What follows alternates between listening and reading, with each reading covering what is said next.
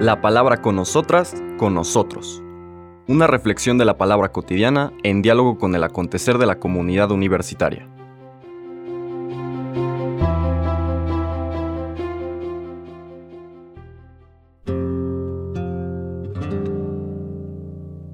Hola, buenos días.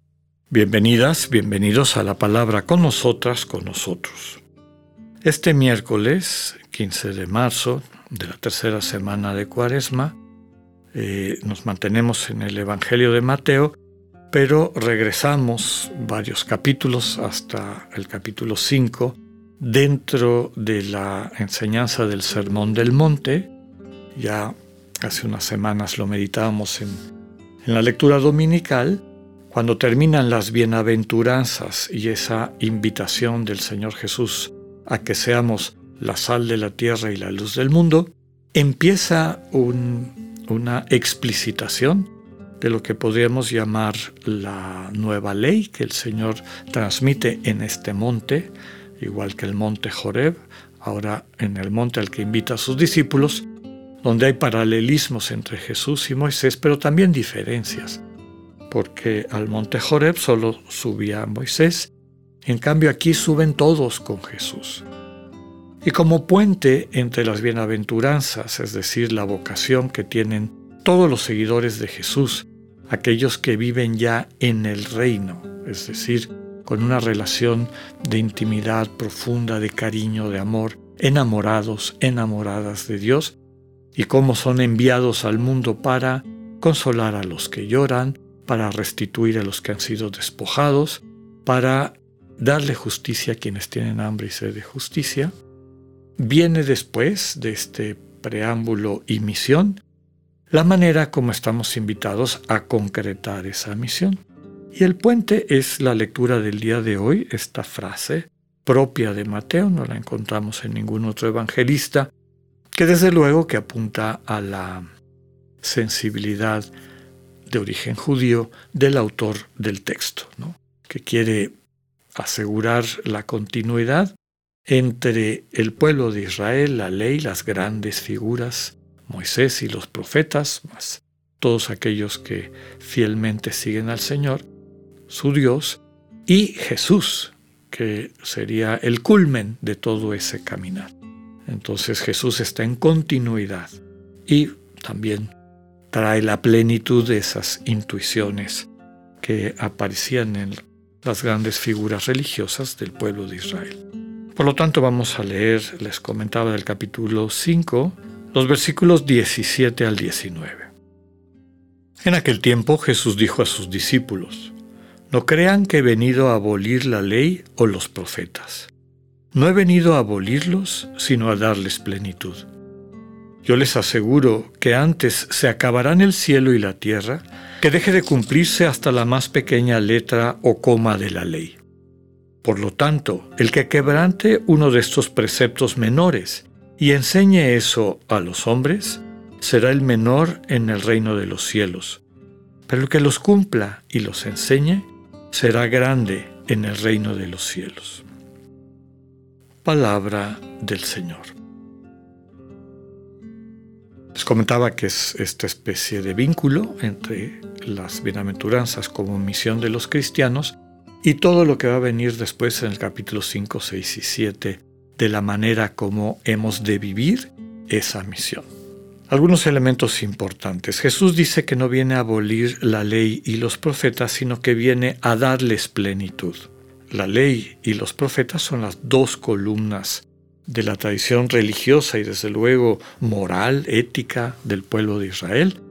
La ley, esta descripción del buen vivir que Dios le transmite a su pueblo a través de Moisés, desde luego en una formulación a través de preceptos que hay que tomar en cuenta, que hay que seguir, que hay que eh, obedecer, digámoslo así, y que es propio de un momento en la evolución de la conciencia religiosa de Israel, podríamos decir de la humanidad en general, como nos pasa a veces en la infancia, pues vivimos en un ambiente familiar en el cual hay preceptos que tenemos que seguir y dentro de ese mundo de preceptos, de límites que son formativos, no solamente restrictivos, sino que nos ayudan a no encerrarnos en nuestro ego, a aprender a interactuar con otras personas, a reconocer los derechos de otras personas. Pero llega un momento en que dejamos ese mundo tal vez restrictivo, limitado, y tenemos que hacernos cargo de nuestra vida. El Sermón del Monte representa esta invitación a hacerse adultos de todo el pueblo, en particular los que están escuchando al Señor Jesús. Ya no van a vivir meramente de preceptos, sino se trata de introyectar, de vivir internamente el dinamismo de una sensibilidad propia del reino, es decir, la sensibilidad propia de quienes viven esta relación de intimidad profunda con Dios, cuyo enamoramiento con el Señor, descubrir que es un enamoramiento mutuo, Dios vive enamorado de nosotras, de nosotras, y la invitación es a que tengamos y vivamos en una reciprocidad de cariño, de amor por ese Dios. Quienes están así ya no necesitan preceptos, no necesitan reglas que obedecer, sino que encuentran en su corazón esta misma disposición de Dios. Contemplan el mundo con una mirada amorosa, enamorada, y así interactúan con el mundo y por lo tanto se mueven de esa moral de mínimos lo mínimo para no romper el orden de Dios, este cosmos, esta armonía a la que Dios nos invita, y más bien se convierten en agentes activos de construcción de esa fraternidad, de esa sororidad, de ese espacio de encuentro amoroso entre hermanos. El relato, por lo tanto, nos dice que el Señor, el mismo, lo que acabamos de escuchar, lleva a plenitud esa ley no solamente a través de sus enseñanzas, que es lo que viene después, sino a través de su ejemplo. La vida de Jesús es la plenitud de la ley. Cuando contemplemos de ahí en adelante, porque recordamos que estamos al inicio del Evangelio de Mateo, capítulo 5, todo lo que después vamos a ver hasta el final del Evangelio es este Señor que modela, ejemplifica, nos transmite en qué consiste esta plenitud ver interactuar al Señor Jesús con la gente de su entorno, nos permite ver a alguien que es maestro de este bien vivir porque lo transmite, lo ejemplifica, lo testimonia, no solamente con sus palabras, sino también con sus obras. El final, esta invitación a no quebrantar, básicamente eh, a no quebrantar la ley, ni la más pequeña letra de la ley, hace referencia al trazo más pequeñito y sencillo del alfabeto hebreo y griego también, está subrayando la importancia de que vivamos abiertos, abiertas a este orden de Dios.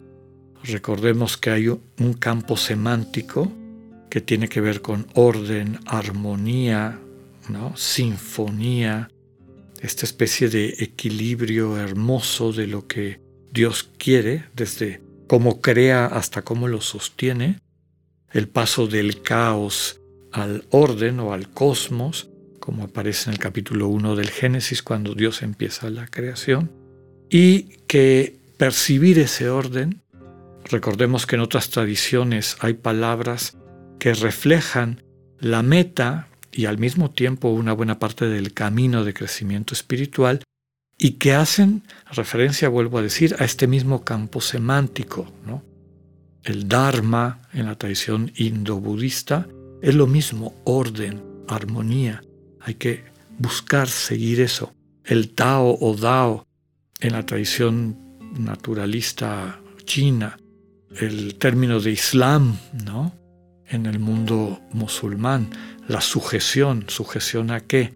A, este, a esta armonía de Dios, que solamente la pueden vivir aquellos que le hacen caso, aquellos que perciben en su corazón desde esa relación de intimidad con Dios qué es lo que está bien, qué es lo que da vida y viven de acuerdo a eso, lo transmiten.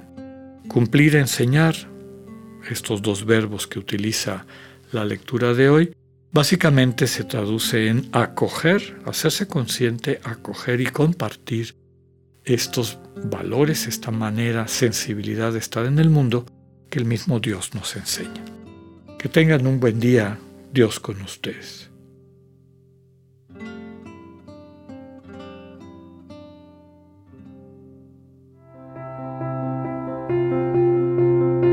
Acabamos de escuchar el mensaje del Padre Alexander Satirka.